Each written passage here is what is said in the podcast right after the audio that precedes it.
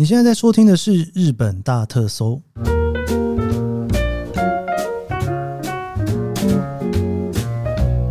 欢迎收听《日本大特搜》，我是 Kit 研究生。今天是二零二三年令和五年的八月三十一号，星期四。今天是八月的最后一天了，不知道大家有没有那种心情哦？就是明天就要变秋天，应该不会有了哦。明天不会忽然变凉快了，明天应该还是很热才对哦。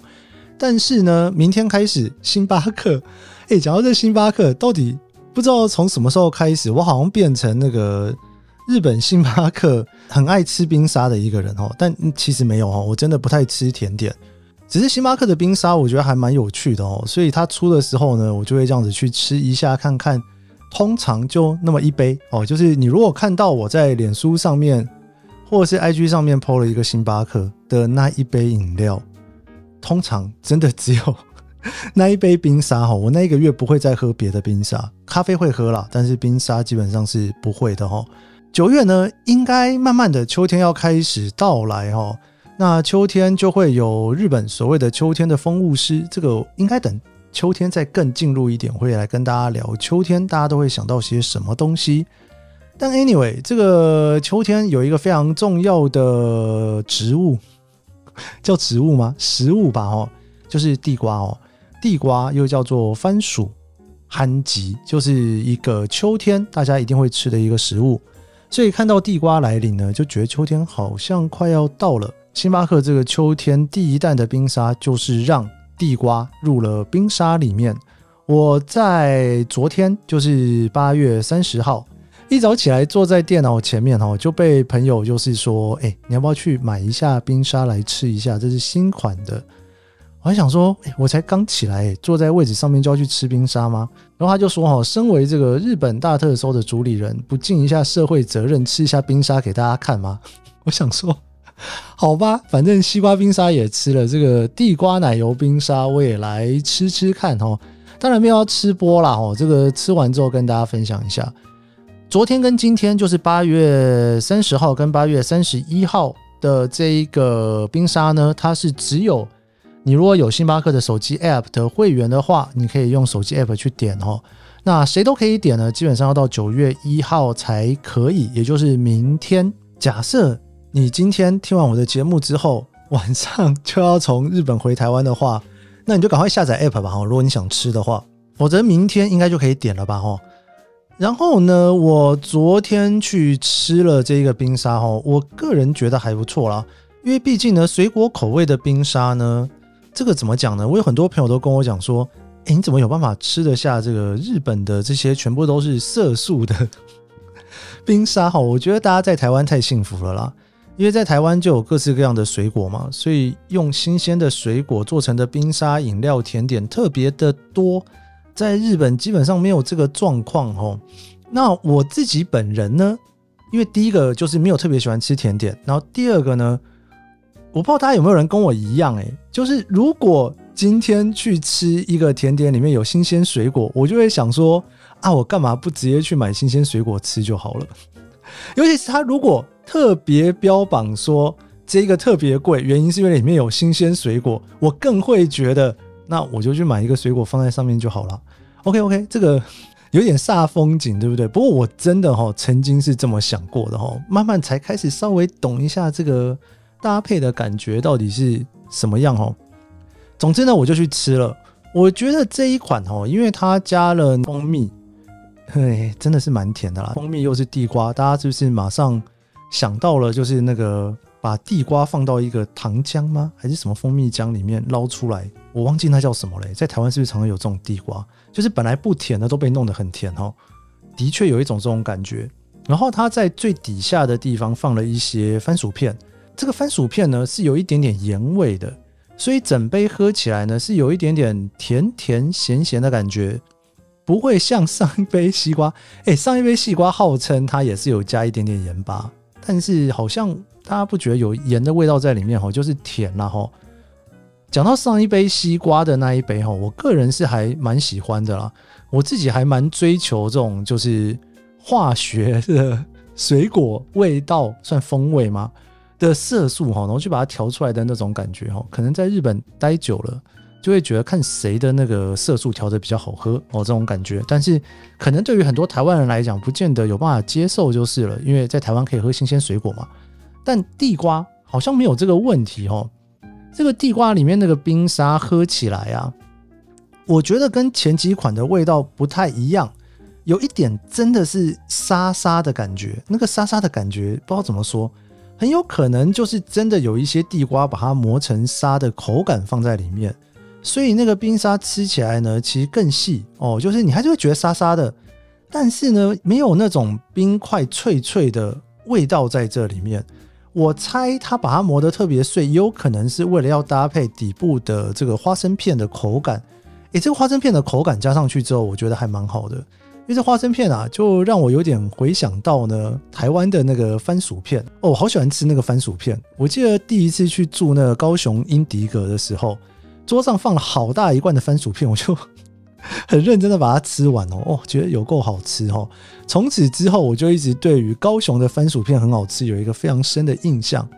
所以我在喝这一杯饮料的时候呢，就是日本的地瓜冰沙，然后最底下又有一点带着盐味的番薯片。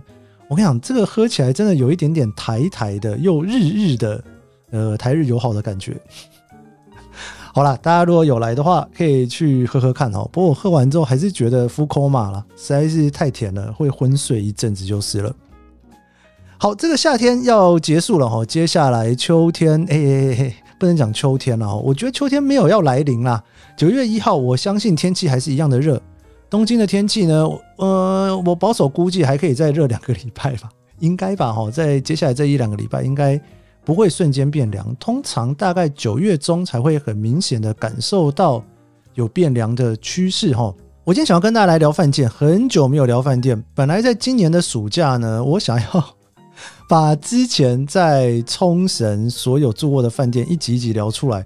我不知道为什么哎，今年暑假超级搞挤哎。我春天结束到夏天暑假之间的那一段期间。我有的时候还会想说，哎，不知道要聊什么好。结果暑假没有哈，今年暑假真的是挤到不行哈，又是东京铁塔，又是露营，又是音乐季，哇，哎，我我真的是觉得我的生活过得有够精彩。不知道大家有没有这么觉得？因为其实我在做节目的时候，我会优先把当季我的体验跟大家分享出来。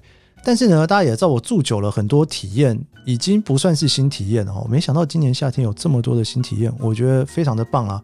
我其实还蛮喜欢冲绳的度假饭店的。夏天快要结束了，才来聊这个，不知道对不对哦？反正我就多聊几集，大家可以开始来规划明年夏天的冲绳。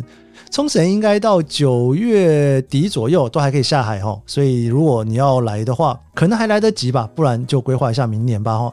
今天我想要跟大家来聊的这个是去年。哎，不算去年，应该说疫情间，两千二零二零年的时候新开的冲绳希尔顿赖迪岛度假村。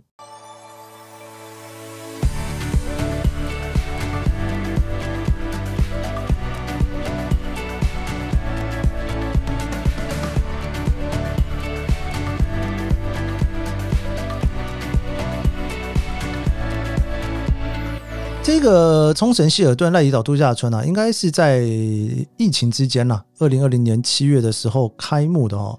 其实之前去冲绳，如果要做希尔顿的品牌的话，应该大家比较会熟的是在美国村附近哦，就是北谷的希尔顿。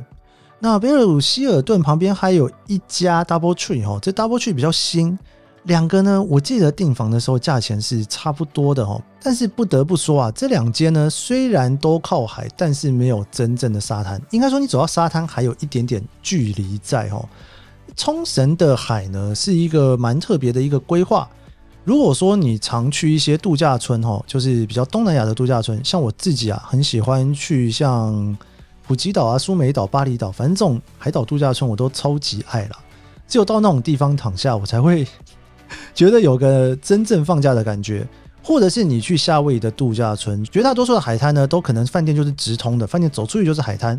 但是冲绳哦，基本上呢不太允许这件事情，就是海都是公共的，所以你的海旁边如果盖饭店的话呢，你饭店不能直接去拥有这一个海滩，你必须要在走到海滩的地方，它是一个公共的海滩。绝大多数的饭店大概都是这样子的状态哦。有一些比较少数，你会觉得是饭店自己沙滩的，但其他也算是公共的。像我之前住那个凯悦，又或者是我去住洲际哈，洲际有一块的沙滩，感觉是他自己的哦，但是比较大的也是公共的哦。回过头来讲，这个美国村那边的那个希尔顿呢？饭店很不错，而且在美国村旁边哦，就是要逛一些那种名店，什么都还蛮方便的。但是沙滩你就觉得稍微远了一点点哦。那这个赖迪岛的这一个饭店呢，你听到它的名称就是赖迪岛，就是真的就是有一个岛在那里。应该大家听过一个说法，就是呢，冲绳只有离岛的海滩才美，本岛的海滩都很普通哦。这句话真的有点狠哦，但是真的呢，很多冲绳人都会这样跟我讲。所以很多冲绳的饭店的秘境呢，都在石垣岛上面、吼宫古岛上面，或是各式各样的离岛上面。像我上次去住那个凯悦，我还蛮喜欢的，一直很想跟大家分享。之后应该会有机会啦。它也是呢，号称是在一个岛上面一个桥连过去，但是这一个赖迪岛呢，它就真的是一个离岛了哈，并不是说整个岛上面就只有一家饭店，而是它是一个蛮大的离岛。这一个大的离岛啊。并不用坐船，也不用坐飞机，因为它有一个赖底大桥，你可以通过这个桥呢，直接就抵达这一个岛上面。我去查了一下这一个希尔顿的饭店，在还没有开之前呢，那边一整片哦，就是赖底岛的八百公尺的白沙滩哦。那这个白沙滩呢，据说啊，以前就是一个秘境，只有当地人推荐才会去的地方。所以哈，这个饭店在开幕之后，我那时候来日本，我就一直很想要去试试看哦，因为。它又有一个八百公尺的白沙滩，然后呢，它又是一个在西边可以看到夕阳，它又是一个离岛，然后这个离岛你还不用坐船，哎，有没有觉得还不错哈？所以我去年去住的时候，那个时候是在疫情间开幕嘛，那饭店都没有满嘛。我去年五月住的时候，那个海滩刚开，哇，那个房价不到三万日币，哎，卖的比北谷还要便宜哦。这个价钱加上这个沙滩。哇，全新盖好度假饭店，我真的觉得还蛮棒的，真的是蛮棒的哈。后我就在想哦，它这个价格会不会一路涨价涨到非常夸张？我就看了一下呢，就是接下来九月的价钱，其实九月的平日还是两万多块钱日币就有，还算合理啦。应该说，就是以这种度假饭店来讲，三两万多块钱，我相信大家如果跟台湾的饭店比，就会觉得好像也没有这么贵就是了哈。缺点是什么呢？它其实最大的缺点啊，就是真的是离冲绳的市区哦，就是那霸市区蛮远的哦，开车应该要开一个多小时才能到。但这个缺点本身也是个优点啦，因为你不到这么遥远的情况之下呢，怎么会有一个极近的海滩给你享受呢？但还记得我刚刚讲的吗？它的优点就是你不用坐船或者是坐飞机就可以到哦，所以。对我来讲，我觉得还蛮棒的。就是你如果想要到冲绳去享受一个海滩旁边的饭店的话，这个应该算是一个蛮好的选择。而且以到今年，以我看现在九月平日的价钱不到三万块，应该对他来讲还算是一个可以接受的价钱才是吧？哈。那这间房间呢，除了边间的套房之外呢，几乎所有的房间都是三十六平方米哦。这个。度假饭店的大小，我跟大家聊过蛮多次的哈。度假饭店的大小，如果说你是在一些东南亚或者是美国的度假饭店，通常可能都会到四十平方米以上。但是呢，冲绳的度假饭店啊，这个标准房大小常常哈，有的比较小的只有三十平方米左右哈，三十六，我觉得算是中规中矩，稍微大一点，但是没有到很大了哦，没有到四十几平米那么大。但如果说以一般来讲哦，就是两个人住还 OK，带个小孩有点勉强，但是应该还算可以哦的一个状态。好，我那一天住的时候哈，其实第一天真的是运气不太好，就下大雨哦，所以下大雨就是有一点点哪里都去不了的感觉，就在饭店里面晃来晃去。那开车呢，就是一路往北边开了哈。那我在本部那边呢，其实也吃了一个餐厅哦，就吃了点海鲜之后才过去哈。我相信应该绝大多数的人都是开车来，因为如果是诶接驳巴士哦，接驳巴士的话呢，其实饭店有提供接驳巴士从那霸机场过来哦。我去年的那个时候，大人是日币两千五，小孩一千五，现在不知道多少钱，要事先预约。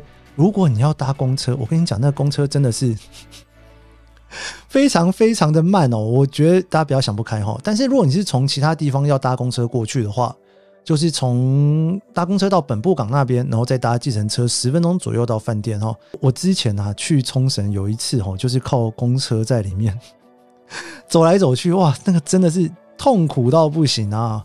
我劝大家，如果可以租车，不要随便用公车移动冲绳，真的是蛮累的哦。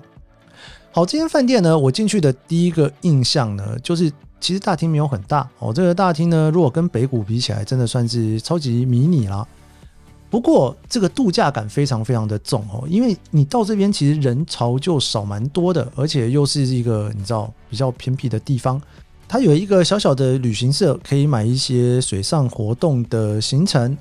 然后呢，大厅呢，它就有准备饮料了，饮冰饮料自己喝哈。我们当时喝的是冲绳非常有名的西库瓦沙哦，这个西库瓦沙有点像柠檬，但是那个香味还蛮香的哦。那这一次呢，他其实有帮我做小小的升等哦，不过这个算是有升跟没 没升一样啦。原因是因为我原本就是卡客嘛，所以说可以升到行政楼层哦。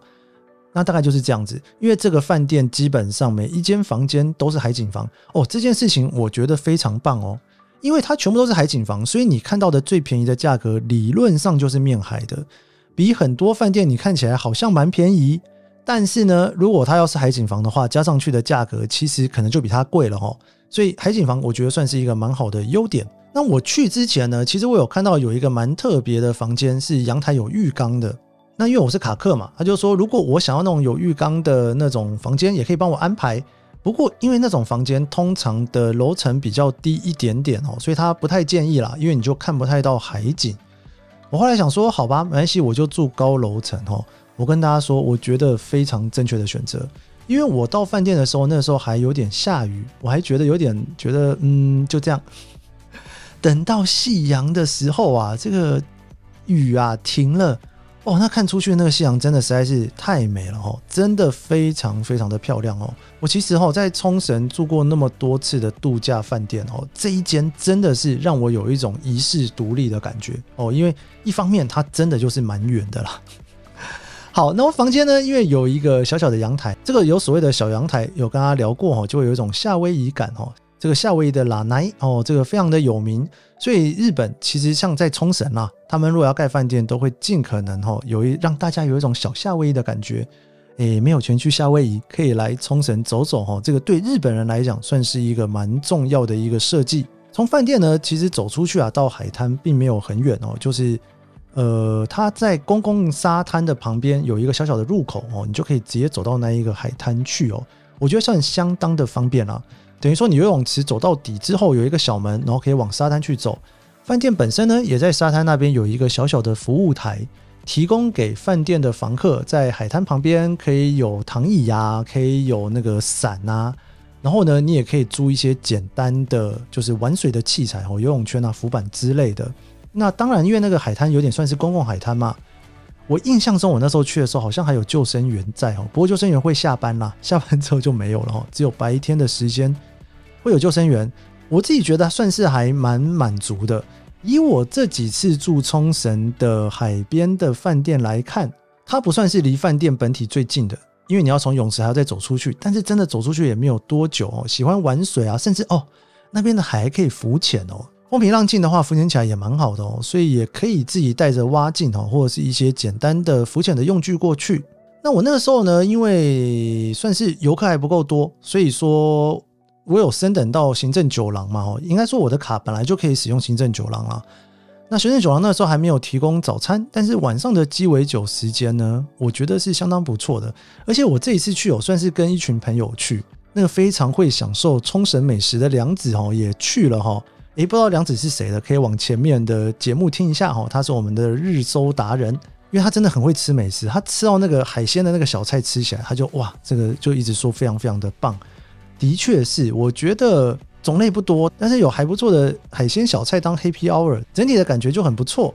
然后呢，它也提供了泡盛哦，就 Happy Hour 都会有一些酒嘛，所以说它也给了就是冲绳当地的酒哦，给你拿来配它的下酒菜，又是海鲜。然后你那个窗户看出去啊，就是面海哦，所以它的 Happy Hour 整体来讲，我自己是还蛮喜欢的。不过冲绳整体来讲，绝大多数的饭店，如果它有行政酒廊的 Happy Hour。我好像还没有碰过很雷的耶，我连市区的凯悦我都觉得相当的不错哦。那晚餐呢？其实我就通常呢，我不太会在饭店里面吃晚餐。一方面我觉得特别贵，另外一方面觉得说，哎，好像可以出去找找附近的美食。不过因为呢，这个酒廊的鸡尾酒时间的餐食做的还蛮好的哦，所以说呢，大家就临时提议说，不如我们就去试试看餐厅的餐点。哦，因为你知道，应该是同一批厨师厨房做出来的菜。那晚餐呢，我有点了那个牛排冻饭哦，真的是很不错。我很喜欢吃日式的牛排冻饭，这个东京有一家我也很爱吃哦。所以当时呢，吃下去呢感觉就觉得哇，这个留留在饭店吃其实还蛮正确的选择。然后饭店的早餐呢，我觉得算是相当丰富了。听说在疫情的时候，就是会有一些专门的菜单哦。不过呢。就是我去的时候已经全部都恢复了，所以 X Station 也是有的哦。整个餐厅不管是从装潢、菜色啊、采光，我觉得都非常的棒。因为我之前去住过那种真的就是比较旧的饭店，你就会觉得吃早餐有点昏昏暗暗的哦。这个饭店完全没有这个问题，非常的有美式风格，而且早餐呢，你可以吃到很多就算是当地的食材，包括苦瓜哦。这个冲绳的苦瓜相当的有名，还可以吃到一些水果哦。因为如果你在东京的饭店自助餐，常常你是没有水果可以吃的。然后我也点了它的蛋，还有班尼迪克蛋，我觉得味道都相当的不错。那当然，在日本的饭店吃早餐呢，我相信大家都很想要吃它的日式早餐哦。它的日式早餐我觉得也处理的非常好哦，它有那个蛋卷啊、海苔啊，然后配饭啊、哦味增汤这些的。所以你想要吃西式早餐、日式早餐都有哦。这个饭店我觉得算是早餐蛮丰盛的，真的就是度假。饭店的那种风格，我觉得有一点点像是更度假感的东极湾希尔顿。然后饭店其实也有室外游泳池跟室内游泳池，不过我没有多待啦。通常只要有海滩我就去海滩了，游泳池好像对我来讲可有可无哈。都有海滩了还要去游泳池干嘛哦？然后从饭店旁边走出去呢，有健身房哦。那健身房真的是弄得蛮好的。不过每次出去都说要去健身房，最后都没有去哦，所以也不是 那么的重要。然后饭店也有投币式的洗衣机可以使用，就假设你去比较多天的话，哦，在这边也是可以用投币式洗衣机洗衣服的。好，整体来说，我自己觉得相当满意，好，真的是相当满意哦。以冲绳的度假饭店来讲，其实我觉得每一间都还不错，但是风格不太一样。像是在北谷那边哦，或者是一直到宜野湾那边的度假饭店哦，其实都蛮多的。但是那边的度假饭店呢，基本上算是人潮比较多的地方，饭店也特别多。附近的餐厅其实都很挤啦，哈，那个都要先定位哦，要不然晚上都吃不到饭哦。但是呢，这个在赖迪岛这边的希尔顿哦，我自己的感受是真的是很不一样，可能就是因为它比较远吧，所以很多人在行程上面来讲会觉得说不想要订到这么远的地方，又或者是会觉得说，诶，附近餐厅什么都没有，安排行程起来不太方便哦。我自己的感觉是，的确是这样子没有错。如果说你的行程，都排很满的话，这边可能会有一点点小小的不方便。但是呢，这间真的是我在冲绳那么多饭店住起来，第一次让我觉得好像有到了夏威夷的离岛哦，或者是东南亚饭店里面呢比较稍微偏僻一点的地方的感觉哦，很悠哉。